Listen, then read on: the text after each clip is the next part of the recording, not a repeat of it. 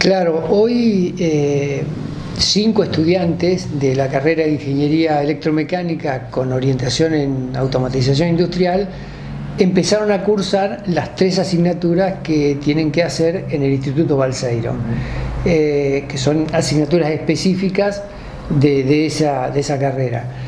Y también bajo la modalidad virtual, o sea, mm, históricamente eh, los estudiantes iban al Instituto Balseiro a hacer esas, esas asignaturas. Porque por ahí es la parte más esperada. Es la parte más esperada, es lo que les permite eh, conocer docentes este, que están trabajando en, proyectos específicos y de avanzada dentro del Instituto Balseiro, y porque además es una experiencia muy interesante porque están utilizando los laboratorios que tiene el instituto.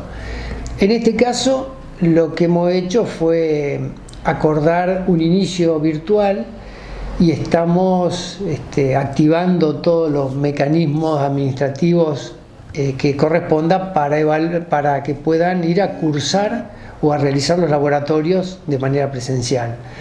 No es un tema menor porque el, centro atómico tiene bastantes restricciones para el ingreso, pero los docentes que, eh, tenemos eh, allá en, el Balseiro están activando todos los mecanismos para ver qué se puede hacer y entendemos que principios o mediados de marzo los estudiantes van a poder estar allá eh, haciendo los laboratorios específicos que que son temas interesantes que tienen que ver con, robótica, con, control de sistemas, ya van a aspectos muy específicos de la asignatura. Sí o sí necesita la presencialidad.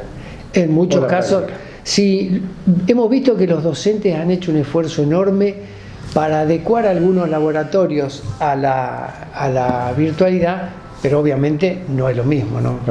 Recién hablábamos de, ese tema precisamente. Digo, como docentes, eh, ¿Qué análisis pueden hacer del año pasado? teniendo en cuenta que no hay nada como el estar cara a cara con el alumno, eh, el poder estar conversando, el que se planteen las cuestiones durante la clase y demás. Y ahora, bueno, a través de la pantalla como, más frío, ¿no? Más allá de que se pueda aprender y demás, pero esa frialdad sigue estando, ¿no? Y uno no está acostumbrado. Sí, lo que pasa es que, bueno, la, historia de la educación siempre se dio de manera presencial, la transmisión docente-estudiante.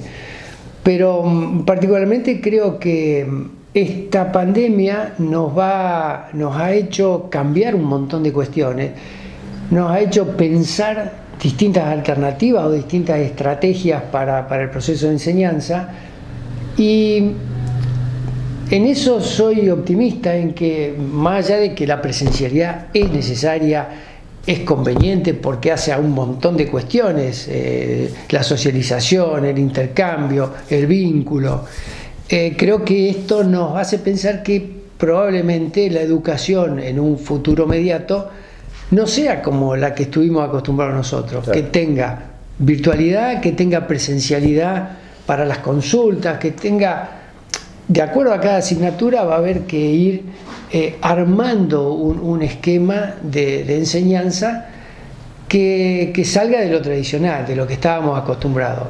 No todas las asignaturas se prestan a eso, hay algunas que son más prácticas, hay algunas que son, requieren un intercambio permanente, pero es evidente que esto nos interpela y nos hace cambiar las miradas eh, a las que estábamos acostumbrados, porque no nos olvidemos que la educación nació así, es el contacto docente-estudiante, ¿no? la transmisión docente-estudiante.